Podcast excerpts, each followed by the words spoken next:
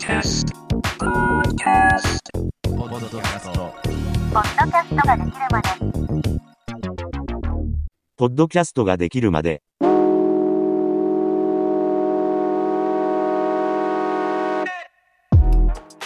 はいどうもポッドキャストディレクターのコンですこの番組ではこれからポッドキャストをやってみたい。今やってるポッドキャストのクオリティを上げたい。そんな人たちに役に立つ情報やググっても出てこない。音で聞くことで情報の解像度の上がる Tips を紹介していく。ポッドキャスターのポッドキャスターによるポッドキャスターのための番組です。今回は初回ということもあるので私コンのことを知っていただければと思います。まず私コンは1992年生まれの28歳。岩手県出身です。専門学校を卒業した後に、え2つのコミュニティ FM で経験を積んでフリーターをしていた時にたまたま聞いていたラジオ番組でスタッフが足りないんだよねっていうパーソナリティの発言に感化されまして、えーそのラジオを聞いた直後に雇ってくださいっていうメールを送ったところその番組のディレクターさんが社長を務める制作会社に入社することになりました。主に都内の FM ラジオ局半蔵門とか天王洲アイルとかたまに六本木にあるラジオ局でお仕事をしてました。そして当時勤めていた制作会社は社長の方針で少数生一人でディレクター作家選曲まあ、裏方の全般をできるようになりましょうということで入社半年で担当番組7本くらいを作ってました。でその後すっごくいろいろあって今はポッドキャストを専門に制作するディレクターとしていろいろ番組を作っています。ちなみにこの番組で使用している機材を紹介しますとマイクはロードのポッドキャスト用ダイナミックマイクポッドマイク。でミキサーが Zoom のライブトラック L8 を使用していてで Adobe のオーディションを使って録音と編集をそのまましています。まあ普通の家にはミキサーもなければ SM5% みたいなマイク持ってる人もあんまりないんじゃないかなって思ってまして今回はこんな企画をやっていきたいと思います。検証。スマホマイク VSPC 内蔵マイク。はい。ポッドキャストを始める第一歩は録音環境から音が取れなければそもそも配信はできません。えー最近は在宅勤務とかでウェブミーティングする人も多いと思うんですけど、まあいろんなマイクが売られてると思うんですけど、まあ今回はスマホのマイクとパソコンの内蔵マイク、まあどちらもお金をかけずに収録できるこの2つを検証していきます。今回はマイクの性能にフォーカスしたテーマなので、音符をかけたり、ノイズ除去のエフェクトはかけていません。ただ、どちらの素材の音量も同じく聞こえるように音量調整はしています。最近のスマホのマイクはまあ性能いいですからね。使い方次第ではそこそこの音質できるんじゃないかなと思ってます。じゃあまずはスマホのボイスレコーダー機能を使って録音してみたいと思います。今回使うのは iPhone 11です。もうこの声は iPhone 11で撮っている音声です。ちなみに Android とか Huawei の製品は持っていないので今回はできません。iPhone のボイスメモで録音するときの注意点が2つあります。1つ目がマイクの位置。iPhone は複数のマイクを搭載していて本体のフロント部分、まあ、画面の上の部分ですね。電波とか電池残量のある部分の真ん中のくぼみの部分が1個目のマイクです。で2つ目のマイクがカメラの横にあるやつですね。なんかちっちゃいのがあります。でそこの部分あの充電ケーブルライトニングケーブルを挿すあたりにマイクがついてます。で、このボイスメモの場合は、本体の底にあるライトニングコネクタの両脇にあるマイクから音を拾っています。なので、握り拳一つ分くらい離して録音すると綺麗に録音できます。使ってるスマホカバーによってはこの部分を折っててこもって聞こえることがあるかもしれないので、録音するときはスマホカバーを外した方がいいかもしれません。それで二つ目なんですけど、風防をつけることによってリップノイズとかは減らせるかなって思います。で、お金をかけずに風防は作れたりしますね。針金のハンガーに破れちゃったストッキングとかを被せるとそれっぽいのができます。スマホ録音のメリット考えた時に場所を選ばないっていうのは一個大きいかなって思ってて、できるだけ反響しないところで録音することが大事なので、車持ってる人とかは車の中だと、まあ反響してないからいい録音環境の一つなんじゃないかなと思いますね。まあ、あとは自宅で録音するときに反響させないために毛布かぶって録音してる海外のポッドキャスターの人とかもいましたね。まあ、あとは iPhone に限るんですけど、使ってるパソコンが MacBook とかだったら、録音した素材は速攻 AirDrop で送れるんで、すっごいシームレスにあのデータの移動ができるんで、そこはすごい楽ですね。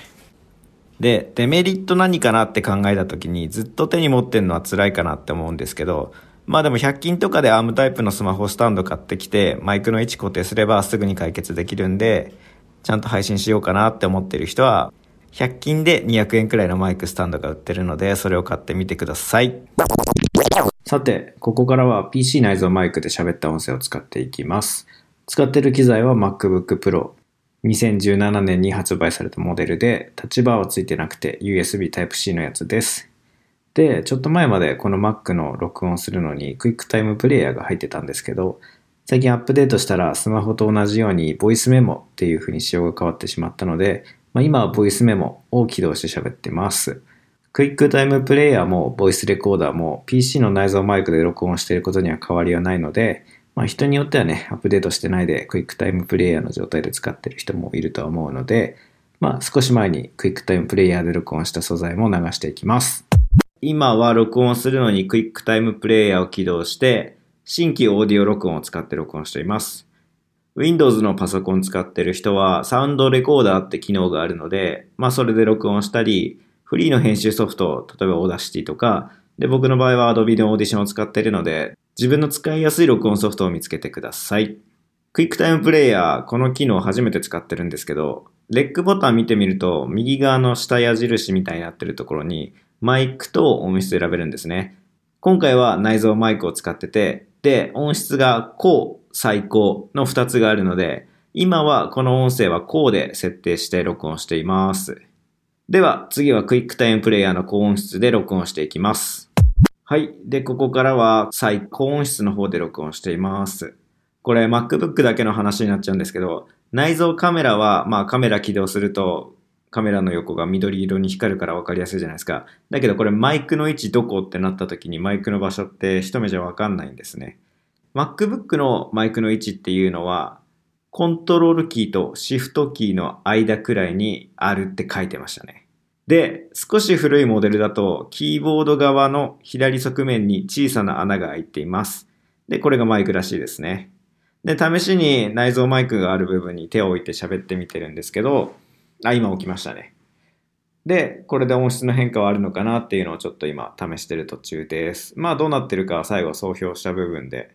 行ってみたいと思います。で、録音機材が MacBook じゃない人は自分の使ってる PC マイクの位置をですね、まあ一回調べてどこにマイクがあるのかっていうのを意識してみるといいかもしれないですね。で、僕昔デルのデスクトップのパソコンを使ってた時はそもそもマイクの機能がなかったんで、まあマイクの機能ついてるかどうかっていうのも確認してみてからだと思います。はい。今はまた手を離してマイクのところに何もない状態で話してます。で、今回の検証なんですけど、一人喋りのポッドキャストを仮定して作ってるので、二人とかで掛け合いで一台の PC を使って録音するときは、マイクの場所を考えながら二人の声のバランスをちょうどいい場所で取ってみてください。まあこれはどの機材使うときにも共通してるんですけど、エアコンとかの音拾っちゃうとノイズ大きく残るんですね。まあ暑くても寒くても録音してる間は、そういうちょっと音が気になる家電製品みたいなのは消しておいてください。あとは PC 内蔵マイクのメリットを考えてみたんですけど、まあここからは完全主観になっちゃいましたね。多分スマホでもできるんですけど、台本見ながら喋りやすいのはパソコンを使って録音してる方だと思いますね。まあでもキーボード叩いてるとその音が乗っちゃうかもしれないので、今こうやってキーボードを打ってますね。これちょっとわざと大きくしてるんですけど、今くらいだとちょっとあの静かに音出ないようにタイピングしてるんですけど、まああと、これどうなってるかっていうのは後でちゃんと聞いてみたいと思います。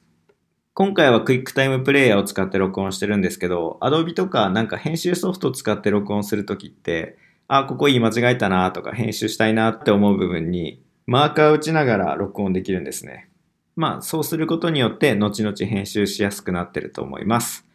以上、検証終了です。さて、スタジオのマイクに戻して2つの録音環境を、えー今聞き比べてみました。まあ、思ったよりどっちも聞けるなっていうのがすごい良かったですね。PC 内蔵マイクの方でちょっといろいろ試してみたんですけど、キーボード叩く音はもう静かに打ってるつもりでも結構音しましたね。この音でも入るんで、まあやっぱり録音中はパソコン触らないっていうのがいいかもしれないですね。まあ触ってもいいけど、編集でカットとかしましょう。こういう音嫌じゃないですか。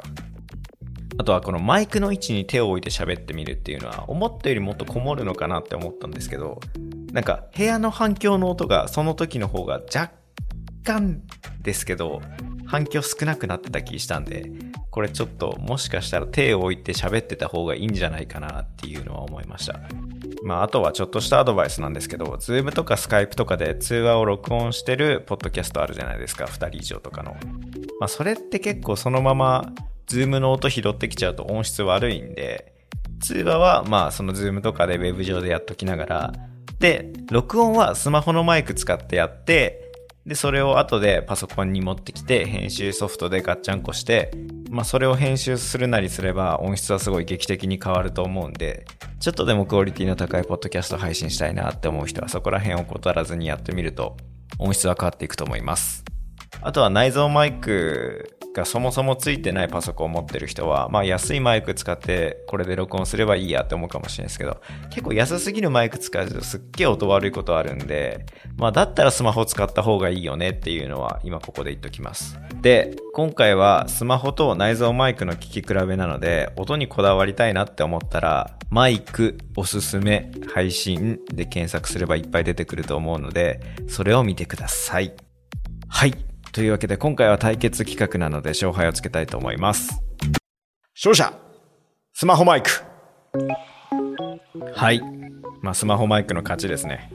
まあ勝った理由簡単に言うと PC にマイクついてない人はスマホを使ってくださいってもうさっき言っちゃってるんで誰でも持ってるのはスマホの方かなっていうところとまあ場所を選ばないっていうのとデメリットがあんまりなかったんですよね。で、今回はお金をかけずにマイクを選ぶという企画だったので、お金をかけていいマイク買えば、まあ環境的に PC で録音するのが一番いいんですよ。このテーマを最後まで聞いてくださった方には申し訳ないんですけど、まあ、一番大事なのは結局僕は編集ソフトだと思うんですよね。まあ、なので次回は僕の独断と偏見で選んだ音がいいなって思ったり編集うまいなって思った気になるポッドキャスト番組に編集ソフトを何使っているんですかっていうアンケートを取ったのでそれを紹介していきます、えー、ちなみにポッドキャストアワードに入ってる番組も聞いていますのでお楽しみに。はい今回はポッドキャスト配信の第一歩検証スマホマイク VSPC 内蔵マイクをお送りしました。最後まで聞いていただきありがとうございました。番組ではリスナーの方からの質問、感想をお待ちしています。番組の概要欄にも書いてますし、Twitter の DM とかで送ってくれても大丈夫です。お相手は、ポッドキャストディレクターのコンでした。